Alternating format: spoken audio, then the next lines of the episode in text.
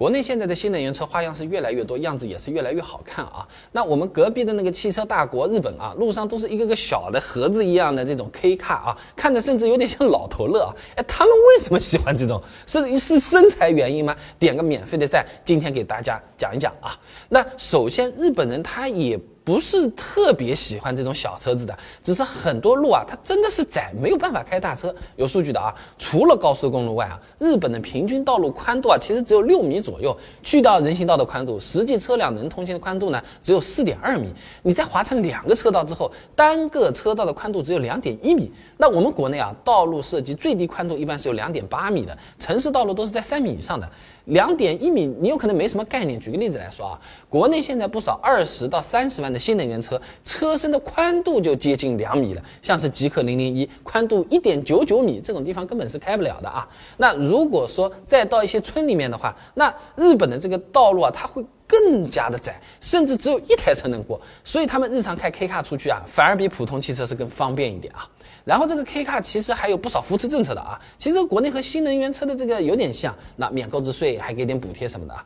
那第一个啊，在日本买正常的车子啊，它是要提供车位证明的啊，你没有停车位，车都不让买啊。哎，但是买这个 K 卡它就不需要，哎，只需要在那个大城市人口比较多一点的这些地方啊，你申报一下车辆存放的地点讲一下就可以了啊。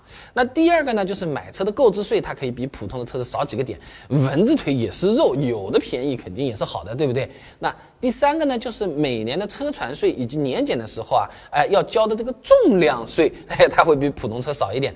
普通车呢，一般是换算一下，大概三千到六千人民币左右。K 卡的话呢，一般是两千五到四千人民币啊。那其他还有什么交强险优惠、商业险优惠、高速费优惠等等，其实一年零零碎碎算下来，呃，省不少钱啊。那如果排除掉这些政策支持，把 K 卡放到其他地方去卖，就当个普通车子的话，那其实它竞争力就没没有那么强，比较接近于。政策性的车子啊，你比如说啊，按照他们的指导价直接搬到我们这儿来卖，像是本田的 N Box、N Van，啊，换过来指导价都要七到十万块钱了，还没算关税、增值税、购置税、保险等等开销，全部上去差不多十五万了。十万块钱在国内你已经可以买到飞度啊、盖板、思域啊，买个国产品牌、自主品牌 A 加级轿车、中小型 SUV 可以挑的好多了。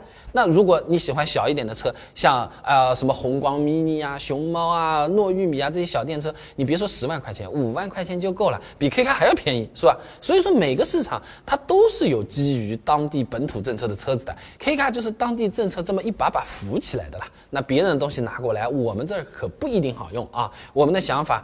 别人有可能也不一定能理解，哎，那么有些朋友就讲了，这国内的这个新能源车其实一样是政策扶持的产物啊，你出国试试看，哎，这个竞争力啊是根本没有的啊，这句话到底站不站得住脚？国内的国产车卖得越来越好，那出口的表现又到底怎么样？哪些牌子在国外也已经有一席之地了？哎，这视频其实已经给你做好了，想看的话，你点我头像进主页，搜索关键词“国产”两个字，现成的视频现在就可以看。